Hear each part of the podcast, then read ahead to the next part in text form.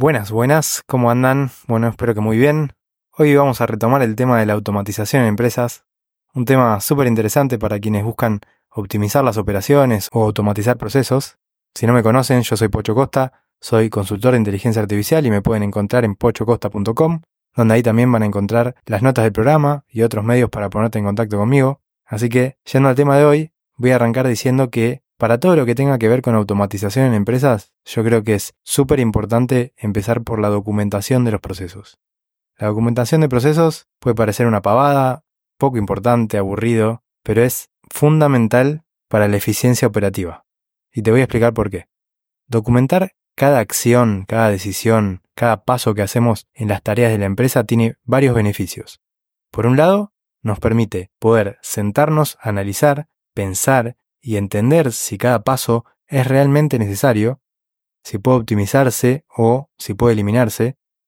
Y esto si no lo tenés documentado, es como medio ir a ciegas, no puedes analizar con claridad el proceso y se te pueden escapar las ineficiencias o redundancias que cuando tenés todo documentado queda mucho más a la vista.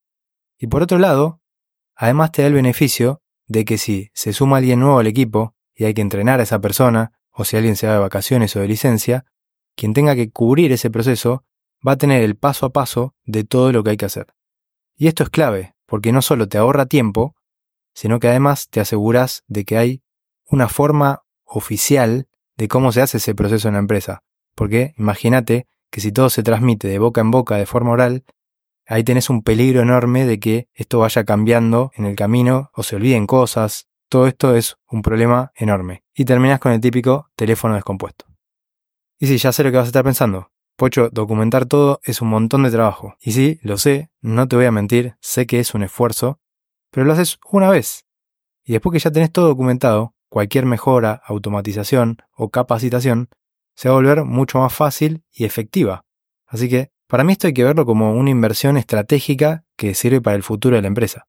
Además, si vas a meter tecnología para automatizar, la persona o el equipo que vaya a trabajar en hacer esa implementación va a necesitar tener documentado el proceso, porque tiene que entender el proceso y ver qué parte puede ser automatizada y cómo. Ahora bien, para hacer esta documentación nos podemos ayudar de herramientas como Guide y Scribe que nos ayudan a documentar los procesos de manera muy fácil con capturas de pantalla, la verdad que con bastante poco esfuerzo, nada que ver a cómo te imaginas hacerlo, y realmente son aplicaciones muy muy recomendables. Y acá de hecho, si quieren, Puedo llegar a hacer algún tutorial mostrando cómo usar estas herramientas. Si quieren eso, déjenme un comentario en Instagram, en el post que voy a hacer de este episodio. Y bueno, si comentan, si dejan varios comentarios pidiéndomelo, seguramente me anime y haga algún video tutorial en YouTube para explicarlo, como hice la otra vez con lo de los GPTs. Pero bueno, sigamos. Una vez que tenemos nuestros procesos bien documentados, podemos empezar a analizarlos y evaluarlos para identificar esas áreas de mejora y las posibles automatizaciones. Y ahí es fundamental que vayamos evaluando paso por paso para ver si ese paso realmente es necesario, si aporta valor, si está en el orden correcto, si se puede cambiar de lugar para que sea más eficiente, cuánto tiempo lleva hacer ese paso, y así vamos a tener que ir haciendo eso paso por paso. Este análisis es el que nos va a revelar, por ejemplo, las tareas que se hacen manualmente, que aportan poco valor y que consumen mucho tiempo, que podrían automatizarse y liberar ese recurso para hacer actividades que sean más importantes. Acá pueden aparecer también pasos que son innecesarios, que cuando los pensás no tienen sentido, o quizás en algún momento sí lo tuvo sentido, pero ahora ya no, y ahí es típico, no sé, esto siempre se hizo así, esto puede pasar tranquilamente.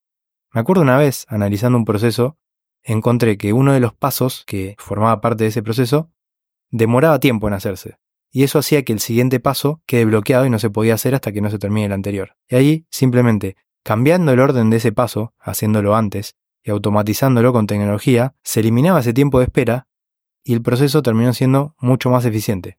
Y eso se estaba haciendo así hace mucho tiempo, pero claro, el proceso lo habían ido construyendo sobre la marcha y nunca nadie se había puesto a analizar paso por paso y tampoco sabían cómo se podía automatizar con tecnología, pero bueno, en ese caso tampoco fue una mega solución tecnológica, era algo bastante simple, así que dense cuenta como a veces no hace falta hacer grandes cambios ni que sean muy complejos. Y otra cosa para la automatización es calcular el costo y el retorno de la inversión de estas soluciones, que es algo también muy importante para justificar esa implementación, la inversión en esa implementación.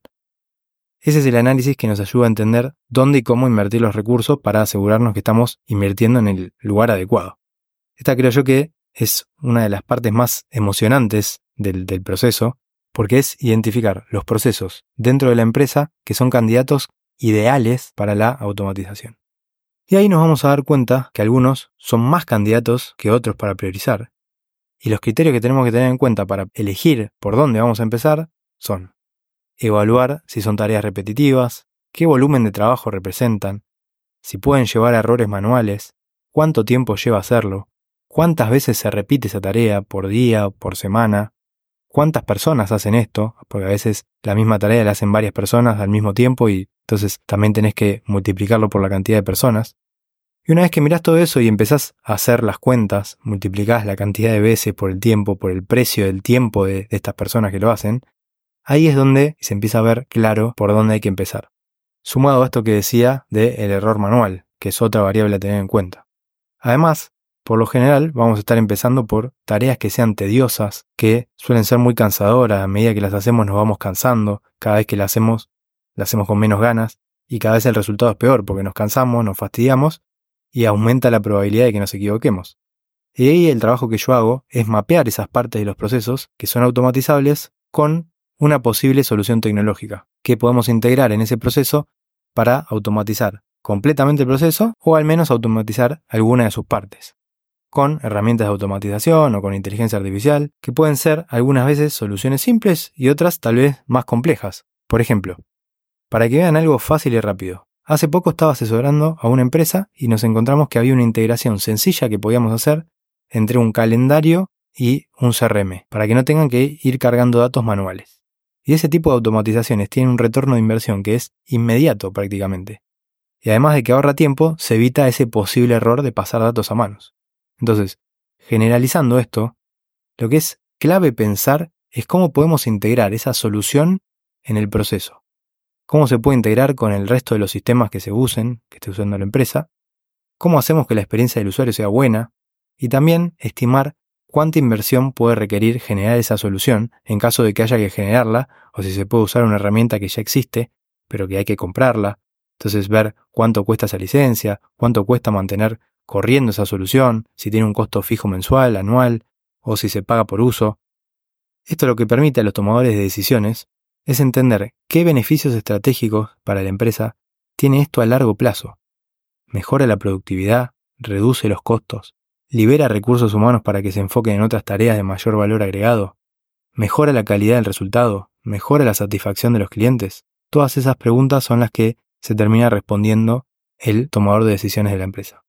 Otra cosa interesante en este punto es analizar cómo están alineados estos esfuerzos de automatización con los objetivos de la empresa y también cómo están alineados con el presupuesto que tiene asignado la empresa para invertir en automatización o en tecnología.